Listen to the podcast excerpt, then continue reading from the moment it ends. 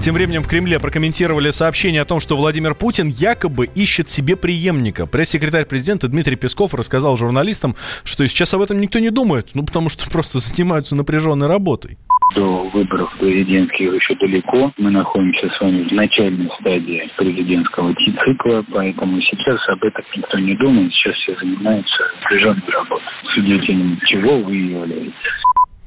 Ранее гендиректор информационного агентства России сегодня Дмитрий Киселев рассказал, что Владимир Путин ищет себе преемника и думает об этом с утра до вечера. Полномочия Владимира Путина истекут в 2024 году. По Конституции один и тот же человек не может быть президентом больше двух сроков подряд. Поэтому по нынешним законам Путин не сможет участвовать в выборах главы государства. Россия впервые вошла в тридцатку стран в рейтинге uh, Doing Business. Uh, наша страна с прошлого года поднялась на три строчки, заняв 28-ю позицию в списке. Составители рейтинга – это Всемирный банк и Международная финансовая корпорация. Отмечают, uh, что в России ускорили процесс получения электроэнергии и упростили соблюдение налоговых требований. Как заявил глава Минэкономразвития Максим Орешкин, конкуренция между странами серьезная. Чтобы сохранять свои позиции, нужно активно двигаться вперед. Экономист Антон Шабанов считает, что рейтинг Всемирного банка отражает положительные изменения в российской экономике рейтинг Doing Business – это такой своеобразный эталон, как вот есть эталон одного килограмма, который лежит в палате мира весов. Так вот, есть и эталон того, как нужно вести бизнес. Там есть огромное количество критериев, по которым оценивается каждая страна. То есть, насколько бизнесу легко жить, существовать, работать в каждой отдельно взятой стране. Чем выше мы в рейтинге, тем проще работать у нас частному бизнесу, тем больше к нам приходит частного капитала, тем сильнее становится наша экономика. Чем сильнее наша экономика, тем больше и мы с вами зарабатываем, тем стабильнее ситуация вообще в стране, в том числе с нашей национальной валютой. Поэтому здесь есть прямая взаимосвязь. Чем мы выше, тем мы более экономически и финансово развиты. Поэтому нам, разумеется, нужно стремиться, как и любому хорошему лейтенанту, стать обязательно генералом, то есть занять самые верхние строчки. Экономика страны, по крайней мере, изменилась так точно. Сказать, что она прям улучшилась кардинально, и мы полностью изменились, наверное, это будет вранье. Но то, что мы однозначно работаем, мы стараемся улучшить ситуацию, которая есть в стране. Не все получается, мягко говоря, и не все получается корректно из того, что хотелось. Но что ситуация меняется, и как раз рейтинг в том числе отражает отражает э, то, как ситуация меняется. Это правда так, и за последние даже вот десятилетия, годы, это, я думаю, вполне очевидно. Если вспомнить лихие 90-е и тот же самый вот наш действующий ныне 2019 год, это будут абсолютно разные понятия о ведении бизнеса тогда и сейчас. Владимир Путин еще в майских указах 2012 года поставил задачу занять 20-ю строчку в рейтинге Doing Business. Тогда Россия, кстати, была вообще на 120-м месте в этом списке. Ну, хотя нашей стране пока не удалось достичь цели, по некоторым показателям есть огромнейший прогресс, отмечает глава опоры России Александр Калинин. По его мнению, так называемая регуляторная гильотина поможет улучшить позицию в рейтинге.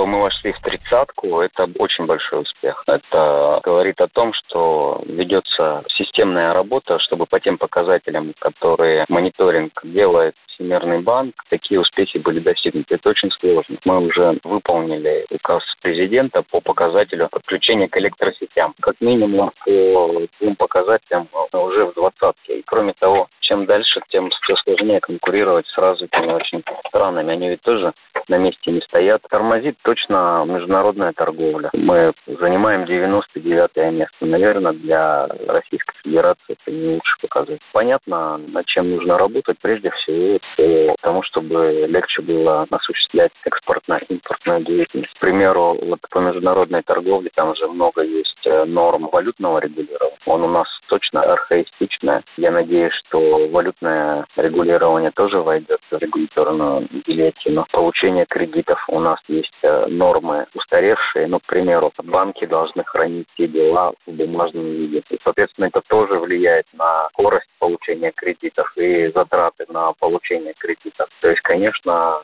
регуляторная гильотина, она может улучшить в том числе и показатели России в бизнесе. Лидером рейтинга Doing Business в этом году стала Новая Зеландия. За ней идут Сингапур, а на третьем месте Гонконг. А еще в пятерку вошли Дания и Южная Корея. Мы вместе дожили до понедельника. Вовремя рассказали тебе о главном во вторник, среду и четверг. А теперь встречай пятницу! На радио «Комсомольская правда» новая программа. Каждую пятницу в 8.00 Сергей Мардан и Надана Фридриксон.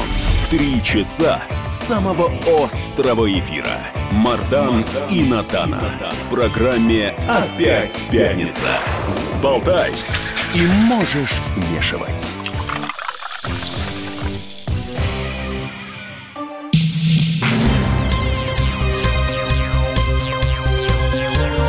Темы дня. Вы слушаете радио «Комсомольская правда» в студии Валентин Алфимов. Курды обвинили Турцию в применении химического оружия на севере Сирии. Об этом в Конгрессе Соединенных Штатов заявила председатель исполнительного комитета Сирийского демократического совета Ильхам Ахмед. Она подчеркнула, что Анкара использовала фосфор, запрещенный Женевской конвенцией против мирных жителей. По ее словам, из-за турецкой операции погибли почти 250 человек, а еще несколько сотен э, считаются пропавшими без вести. Почти 300 тысяч местных жителей покинули свои дома. Эксперт по Ближнему Востоку Станислав Тарасов считает, что Турция проиграла эту войну. Из-за операции в Сирии курды получили признание всего мира. Теперь Анкару обвиняет структуру, у которой нет статуса даже международной субъектности.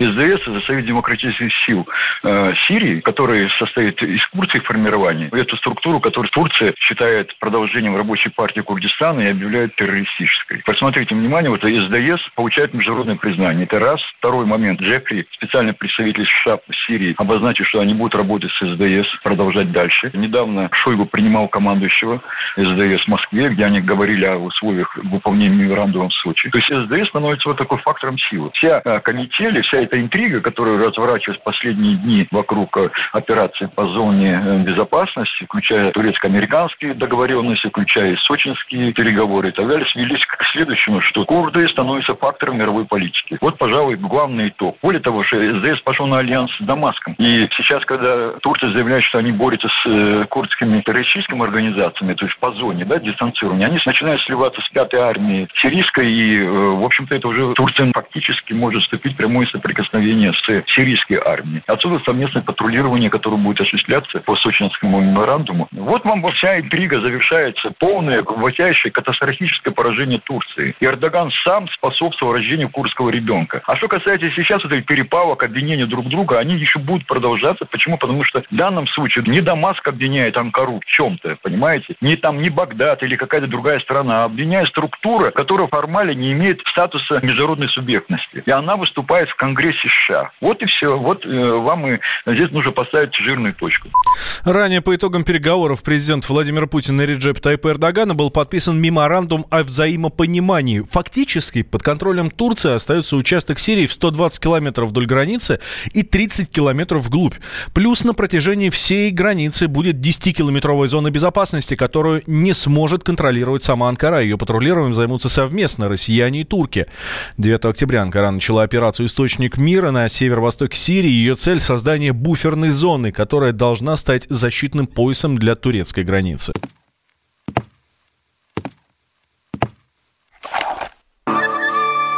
Это была тяжелая неделя. Хороший. Ребята, давайте жить дружно. Плохой.